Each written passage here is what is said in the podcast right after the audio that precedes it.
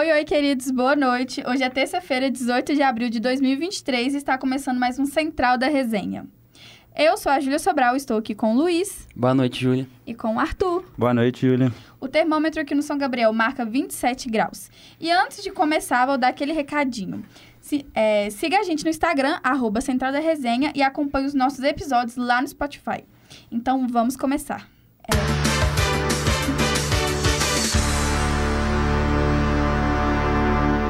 Começando Central hoje com política. Então, Arthur, quais são as notícias para hoje? Primeiramente, boa noite a todos, todos que estão presentes aqui no estúdio. Boa noite a todos os nossos ouvintes. Hoje a gente teve um dia agitado para o nosso presidente Lula e a primeira notícia que a gente vem hoje é sobre a reunião que ele teve com os três poderes para debater um pouquinho sobre a violência nas escolas. É, nosso presidente se encontrou hoje com integrantes dos três poderes, incluindo governadores de vários estados, para achar soluções para os atentados escolares, que é algo que vem assombrando bastante é, a gente, né, Júlia? Infelizmente, é, não só aqui em Minas Gerais, né, em BH, mas em todo o Brasil, e são casos muito recorrentes que estão acontecendo. E que eu não sei o que está acontecendo, mas acho que é alguma onda, não sei se é um jogo, o que estão fazendo, quais são as suspeitas, né? É o famoso efeito manada, né? Sim. Acaba que a gente, a gente passou por um, um período de muita. de um governo passado, às vezes com situações é, violentas, Sim. com... Um governo de muito ódio, muito agressivo. Exato, aí acabou que acaba despertando um pouco também esse, esse lado, sabe? Mas a questão é que o Lula, é, a expectativa do Lula é debater. Já foi lançado um projeto que o governo quer arrecadar cerca de 150 milhões para poder combater, é, aumentar o fluxo de rota da, de polícia dentro das escolas.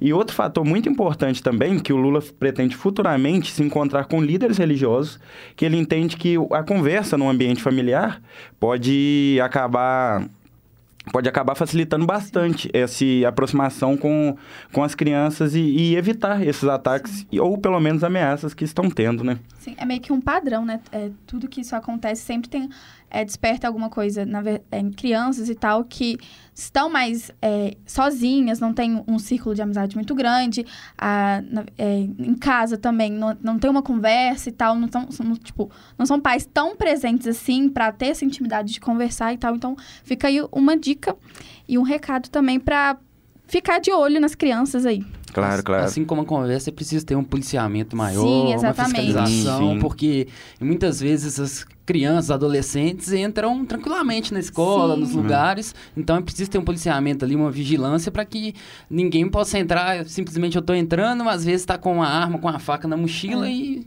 e acontece o que vem acontecendo. Então é necessário tanto a conversa quanto o policiamento. E como é que é perigoso, né? Uma criança com arma e faca entrando numa escola. Exato, Foi o exato. nível. Dentro desse, desse projeto aí que, que dos 150 milhões, envolve justamente tanto da polícia municipal quanto da polícia militar esse patrulhamento e também eles querem é, atrair mais psicólogos também para a escola para o acompanhamento ser feito de... É, é muito importante. Melhor maneira, né? E puxando o gancho, nosso governador também, Romeu Zema, foi um dos governadores que correspondeu, é, que foi a essa reunião, e, não, e ele foi a Brasília não só com esse motivo. Romeu Zema também, ele vai aproveitar a viagem para convidar o Procurador-Geral da República, Augusto Aras, para a próxima reunião do Consórcio de Integração Sul-Sudeste. Para quem não sabe, o Consórcio de Integração Sul-Sudeste, o COSUD, ele foi criado em Belo Horizonte com o objetivo de consolidar a agenda de cooperação entre os governos do Sul e Sudeste. E isso é muito importante ter essa, esse acompanhamento de perto, que querendo ou não, o Sul e o Sudeste representam cerca de 70% do arrecadamento que o, o, o, Brasil gera ao ano. Então, o, o Zema aproveitou essa oportunidade para já ter ali aquela, aquela politicagem em si, né? E voltando também para, seguindo, é, puxando também para nosso governador, saiu uma pesquisa, é, uma das primeiras pesquisas de satisfação eleitoral, e aqui em Minas, é, tanto Lula quanto, quanto Zema, eles tiveram ótimas porcentagens de, de satisfação desses 100 primeiros dias de governo. O Lula conseguiu 52% de aprovação do público mineiro nos seus primeiros três meses de mandato e o Zema conseguiu quase 60% de aprovação. Pessoal satisfeito com os primeiros mandatos do com os primeiros meses de mandato tanto do Lula quanto do Zema em seu, sua reeleição. E por hoje foi só. Obrigado, Arthur. É, então vamos agora para o caderno de cidades. É... O Felipe Paula trará todas as notícias. E o primeiro é: dois funcionários de um centro de saúde no Barreiro foram agredidos. Boa noite a todos os ouvintes da Central da Resenha. E vamos às principais notícias de hoje na cidade. Em quatro dias, dois funcionários do Centro de Saúde Vila Pinho, na região do Barreiro, foram agredidos.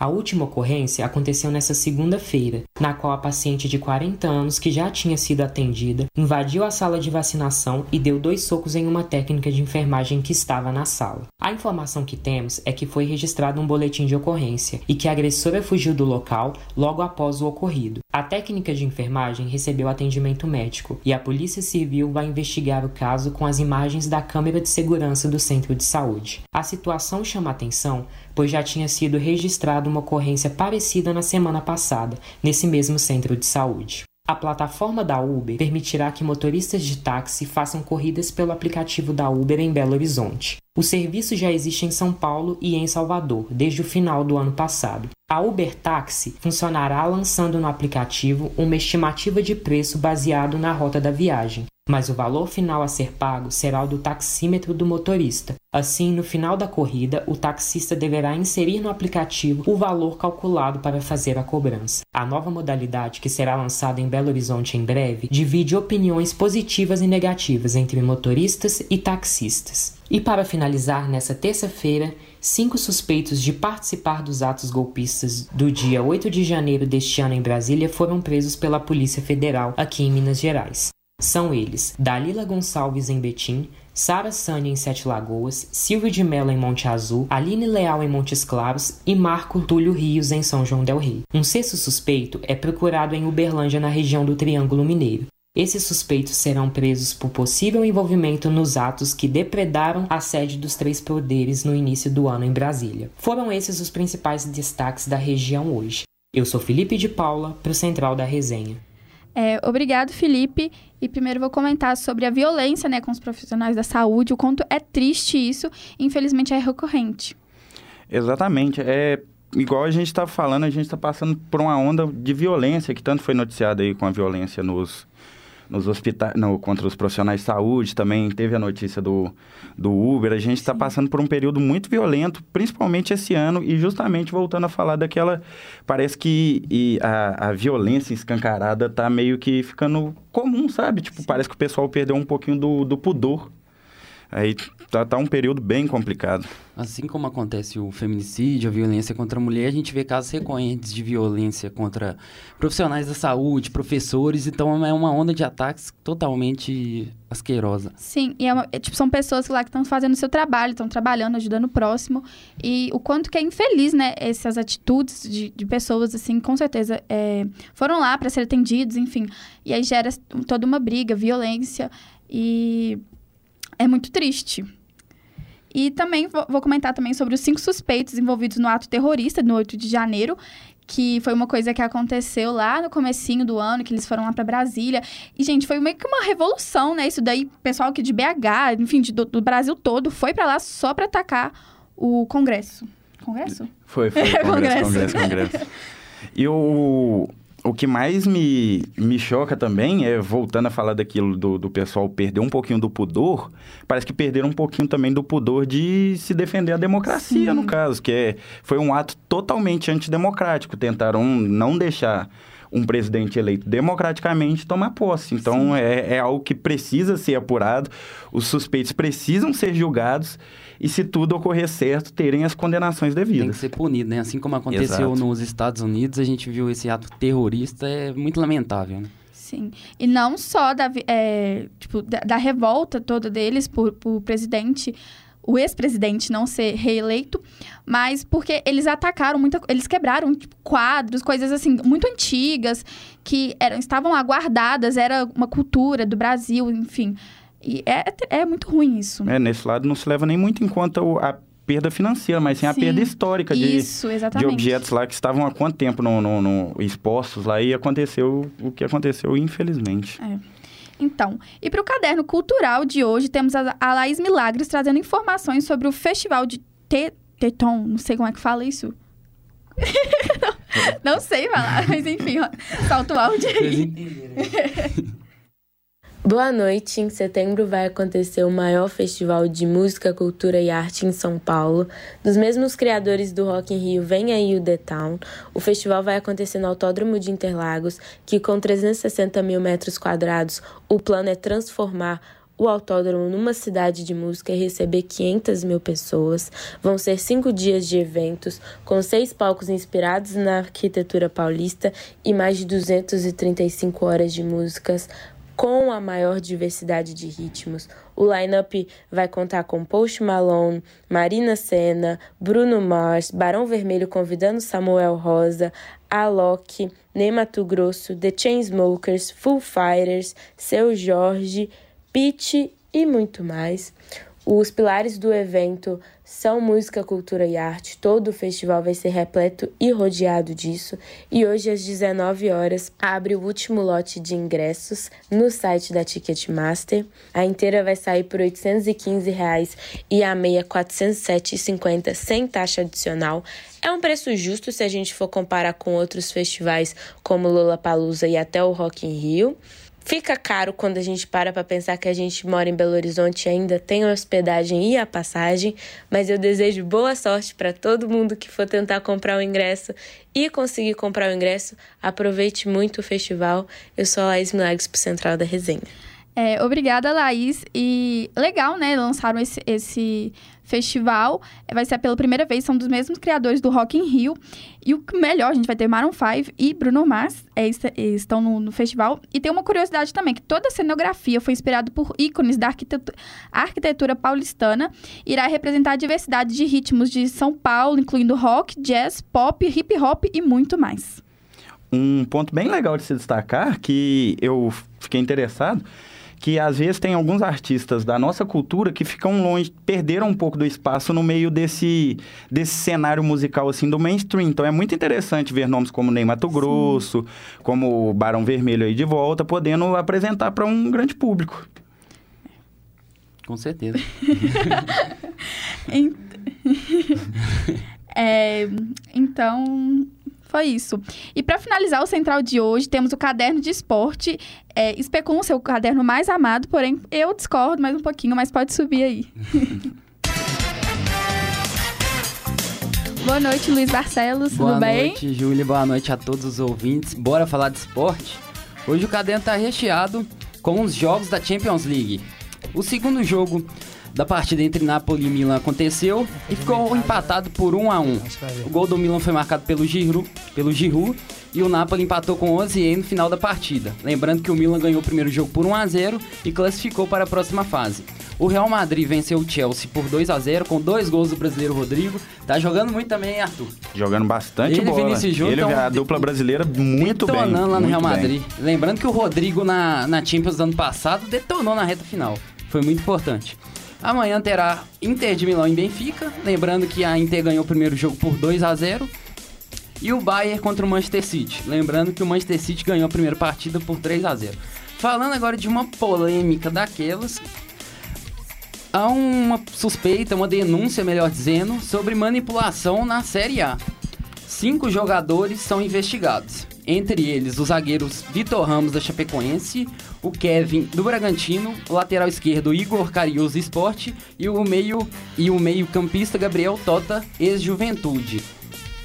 É, o Ministério Público de Goiás revelou que, que entre os jogos que são suspeitos dessa prática de manipulação foram Santos e Havaí, que um, um, jogador do Santos foi aliciado a forçar um cartão amarelo. Red Bull, Bragantino e América. Nessa partida terminou 4 a 1 para o América. Teve um jogador do Bragantino aliciado a forçar cartão amarelo. Goiás e Juventude. Dois jogadores do Juventude aliciados a, a forçar cartão amarelo. Cuiabá e Palmeiras também. É, um jogador do Cuiabá alicia, aliciado a forçar cartão amarelo. Botafogo e Santos, que terminou 3 a 0 por Botafogo. Um jogador foi aliciado a receber cartão vermelho. Palmeiras, 2, Juventude 1. Um um jogador liciado a receber cartão vermelho. Os valores, segundo o Ministério Público, oferecidos aos jogadores pelos cartões amarelo e vermelho girava em torno de 50 mil e 60 mil. Ô, Arthur, se for confirmado isso aqui, é o fim da picada, né? Cara, é, eu nunca fui muito de acreditar em algumas teorias da conspiração do mundo do futebol, porém é no mínimo estranho a, a participação e influência que essas casas de aposta estão tendo no esporte. Porque é muito dinheiro envolvido e desde esse momento começou a acontecer coisas bizarras no, no, no futebol.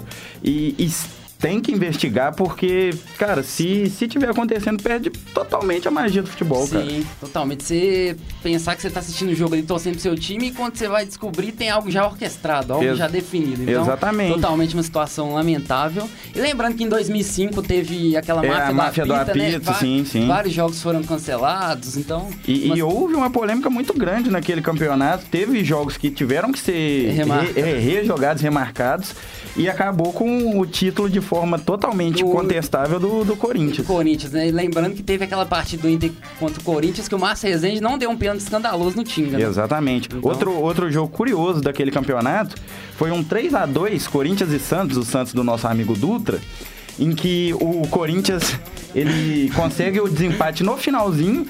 E eu não me engano qual jogador do Santos. Não, 2005. 2005.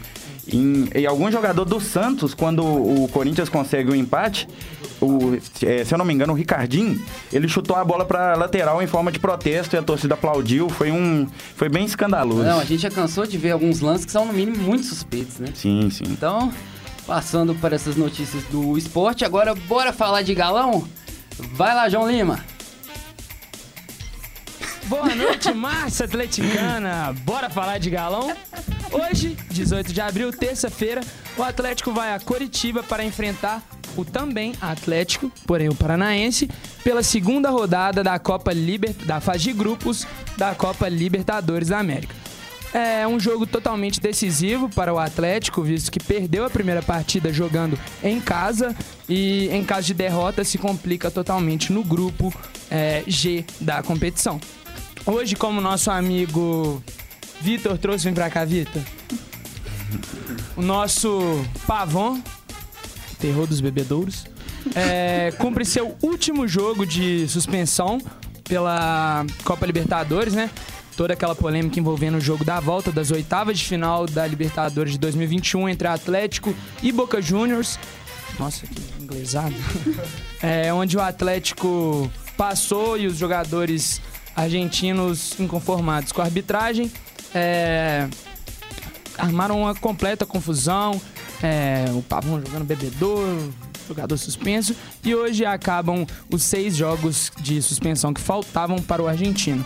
E é isso. isso. Outra notícia que eu vi sobre o, sobre o Galo hoje é que estuda a volta a, mandar a man, voltar a mandar jogos no Independência. O Galo tem três, três partidas, se não me engano, agora fora de casa tem o jogo contra o Atlético Paranaense da segunda rodada, da terceira rodada é, da, do Brasileirão em casa. E o Galo estuda joga esse jogo lá pro Independência. O Atlético tem um belo histórico na Libertadores jogando pelo Independência. Tem um carinho especial pelo estádio na competição, né? Sim, com certeza. Sim. Principalmente por 2013, né? E lembrando Sim. que o gramado do Mineirão tá horrível, né?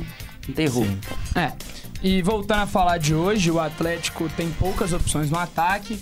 Hoje a gente tem dois meninos da base, o Cadu e o Isaac. O Cadu ainda não estreou, o Isaac já entrou no, na estreou contra o Libertar, jogou de titular a primeira partida do Brasil de Pelotas e entrou no, na última derrota contra o Vasco.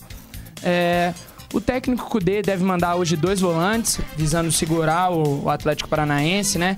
É, toda aquela, aquela o gramado sintético onde a bola rola mais e com as poucas opções, ele deve segurar um, um volante, deve entrar com o Bataglia e o Otávio. E hoje vamos ver, né? O que, que, que, que sai. Lembrando que as últimas três visitas do Galo a Curitiba foram vitórias. Pelo Brasileirão de 2021, Sim. de 2022 e a final da Copa do Brasil de 2021 também. Sim, é, o Atlético tem um ótimo. O Atlético Mineiro tem um ótimo retrospecto jogando em Curitiba. Se eu não me engano, é o melhor é, visitante né? Que mais venceu o Atlético Paranaense em sua casa. É, ontem, conversando com o, nosso amigo Rafael César, é, ele falou que existe sim freguesia no futebol, então estou me apegando fielmente a isso. Fielmente a isso, porque a situação tá crítica, o Cudê não vem fazendo um bom trabalho no Atlético, continua nos mesmos erros. E vamos ver no que, que vai dar esse confronto aí. O que, que você espera para hoje? Palpite. Não, eu palpite? Isso. Sério de atleticano? Sério de atleticano. oh, um, papel, um palpite sério, eu acho que vai ser 0x0. Um jogo feio demais, mas eu acredito na vitória do Galo, 1x0. Dutra. É 2x0 pro Galão. Lavínia. 1x1. Ah, achei que você ia falar. Peraí, acho que não deu pra ouvir. 1x1. Luiz. 1x1 um também. Júlia. Sei lá, 2x1. Pra quem? Pra quem? Pro Galo. Quem que tá jogando? Pro Atlético, o Atlético, o Atlético. Vai pro Atlético. Atlético, Vai pro. Atlético, então é 1x1. Boa, boa. Cara, é opinião de cruzeirense ou séria? É, séria. Séria? Ah, então é 2x1 pro Paranaense. Então de Cruzeirense, por favor. Ah, não, aí é 4x0. Não, então, é, eu vou poupar opiniões, porque eu estou sem advogado aqui. Então, João Pedro Lima, para o Central Resenha. Valeu, João, pelas informações. Agora nós vamos falar sobre o Cruzeiro. Lembrando que hoje é o último dia do prazo daquele pedido que o Cruzeiro fez para o governo dar uma resposta se o jogo contra o Náutico, terça-feira às 7 horas, poderá, poderá ser no Mineirão. E aí, Arthur, o que, que você acha disso? Cara, o que eu fico mais impressionado é que tem um contrato da Minas Arena com o Estado que tem que ser realizada por tem que ser realizados por ano, pelo menos 66 partidas, é, são sim. 66 partidas pro ano de futebol. Com o Cruzeiro tendo essa dificuldade toda para conseguir jogar, o Atlético inaugurando sua arena, eu fico pensando como que esse contrato vai ser cumprido. E pelo que me parece, a Minas Arena tá pouco se lixando para conseguir cum- Tá cumprir tendo shows, a gente é. vê a situação do gramado. E eu fico pensando, se só o Atlético jogando lá com shows, o gramado já tá desse jeito, imagina se tivesse Cruzeiro e Atlético jogando e esse tanto de show. Então é uma situação que o governo tem que interferir, né? Exatamente. Lembrando que tem uma reunião aí dia 20, né, quinta-feira, para parece que o governo quer entrar de vez nessa história, tentar resolver esse imbróglio e o Cruzeiro poderá jogar no Mineirão, já que a Arena MRV, se eu não me engano, o Atlético poderá mandar jogos a partir de agosto. Então, Sim. É, e exatamente. E querendo ou não, o Cruzeirense cresceu e costumou acompanhar o Cruzeiro dentro do Mineirão. É a casa, é um, é a casa do futebol mineiro, mas também é a casa do Cruzeiro. Então é necessário o Cruzeiro fazer uma pressão, ter uma pressão em cima do governo, a torcida contribui com isso, para que possa voltar a jogar no Mineirão. É, com- é um ambiente completamente diferente. Poucos meses já tá melhor do que o do Mineirão. Sim, com É, certeza. Sim, é. O estádio do Que Mineirão tá isso. um completo pasto. E outra coisa, eu acho sim que os clubes devem mandar o- os jogos, principalmente Cruzeiro, né? Que, sem brincadeira, não tem estádio, tem que mandar lá. É, mas eu acho também que cabe a gente a entender que o, que o estádio ele não, não é do- dos clubes. Então, eu não, não concordo com a administração da, da Minas Arena. Mas acho sim que o, o Ronaldo ele tá fazendo mais um, um jogo assim. A Minas Arena, se eu não me engano, já marcou, é, queria ter marcado uma reunião e o Ronaldo segue resistente. Quem tem a perder com isso é o torcedor cruzeirense e o próprio Cruzeiro, porque é, a logística do Independência, muitas das vezes, ela é muito, muito ruim. É, você perde também, né, torcedor, porque muita, muito torcedor que aí não pode. Eu acho que o, o Mineirão, ele, ele é patrimônio do futebol mineiro e não pode é, se perder. Fica difícil comportar uma torcida de 9 milhões de pessoas num estádio de 24 mil, 25 mil pessoas. Então é, é algo que deve ser urgentemente revisto. É, vamos aguardar as novidades. Passando para o campo, o Matheus Vital treinou no- normalmente hoje e deve estar à disposição do técnico Pepa para a partida contra o Grêmio. E o atacante, você lembra dele, Arthur? O ceifador? Ceifador tá de volta, mesmo, tá de né? volta. Foi anunciado hoje pelo Cruzeiro. Henrique Dourado. O Henrique Dourado, próprio. ceifador. Com a sua primeira passagem com um grandioso número de um gol. Um gol. Foi uma passagem. É, ele já teve algumas boas temporadas no futebol chinês e alguns outros clubes, mas ele vem sem um, te... vem um período sem jogar. Ele jogou muita bola no Fluminense, no Palmeiras também No foi Palmeiras bem. também foi Foi bem. bem. E tinha to... e se eu não me engano, ele foi um dos pioneiros nessa cobrança de pênalti com o famoso pulinho. É, não, Sem errar. e, e vai entrar ele só pra, pra ba- bater é, pênalti é bom pra caramba. hein? Entra ali só pra bater pênalti e sai fora, faz o papel de um kick. É, entra, pode bater o pênalti e depois sai. Agora, passando por uma notícia que não chegou a surpreender, não. O Matheus Davó saindo, ele está sendo emprestado para o Pafos do Chipre. É isso mesmo, Pafos Da do avó chegou Chipre. esse ano? Chegou esse ano. Que administração do É, não, é maravilhosa. Linda. É, o que eu ia comentar é que tá, tá dispensando o Davó e tá com um contingente gigante de atacantes. Aí a gente olha pra zaga, a gente tá com quatro zagueiros que, me perdoe, mas não são zagueiros pra nível, pra nível de Série A. Então a gente fica se perguntando qual que, é, qual que foi a logística, o que que o, o, o departamento do Cruzeiro pensou pra montar esse time, sendo que o cara Não chegou pensou. agora. É, exato. Não, e, e outra coisa, você vai contratar o Luciano Castanho, com todo respeito, é, ele jogava no Guarani, já teve algumas passagens por times né, inferiores ao Cruzeiro. Por que, que você não dá a chance para um jogador da base, igual o Juan Santos, Exato. o Everton quando voltar de lesão? É muito melhor você dar uma oportunidade para um jogador da base do que simplesmente apostar em um jogador que não vai fazer diferença. Mas Com os infelizmente. 16 milhões do Wesley, Ah. compra- contratava um bom atacante, um bom zagueiro, ainda sobrava. É, né, exatamente. É, O, a questão é que, historicamente, a, o Cruzeiro nunca foi de aproveitar muito a base. Surgiu um ali, um outro ali, mas não é um clube formador, como a gente vê, por exemplo, o Fluminense, o Santos, o próprio Palmeiras. Nenhum dos times mineiros. É, é, o, a, o, Menos o América menos o vem América. surgindo. O Exato. América vem com o Richarlison, agora o Arthur, nem os times mineiros não Vitor conseguem. Roque também, ele saiu da Do base América, do do América. América, né? É, não, e quando a- e os dois times mineiros, quando acabam produzindo, não sabem vender, não sabem lapidar suas joias. Falo muito por causa da torcida do Cruzeiro também de ser impaciente com os jovens. A questão do Maurício, que hoje tá no Internacional. Exato. O Cruzeiro chegou a trocar ele pelo Pote. Pelo William Potker, né? Pensa numa bizarrice dessa. É, não, É, é- e Passando para mais uma notícia do, do campo, o Arielson, que jogou bem a copinha, vem fazendo gols no Sub-20, treinou hoje. Então pode ser uma opção, porque todo mundo fala, ah, o Gilberto não tá bem, mas não tem uma reserva. Quem sabe o Arielson entrando, podendo ser bem aproveitado. Pode né? pintar aí, pode pintar aí. E o, todo mundo falava que o, o Gilberto não tinha opções para o lugar dele. Aí a gente olha, a opção era o da avó e estão emprestando. É verdade. Não faz sentido. Júlia com seus comentários sempre pontuais. Mas é isso, de esporte foi isso. É com você, Júlio. Obrigada, Luiz. Então, é, essas foram as principais notícias da Central da Resenha hoje. A vinheta tá tocando mesmo? Pode continuar? Então tá. É, hoje a apresentação foi comigo, Júlia Sobral. Produção de Júlia Sobral, Arthur Nunes, Felipe de Paula, Laís Milagres, Luiz Barcelos e João Lima. É, trabalhos técnicos de... Ai, tem o, o, o Vitor. Participação especial do Vitor. Trabalhos técnicos de Dutra, Rainer Meira, Cauã, Lucas e Alexandre Morato. Coordenação Getúlio Nuremberg. Boa noite e obrigada.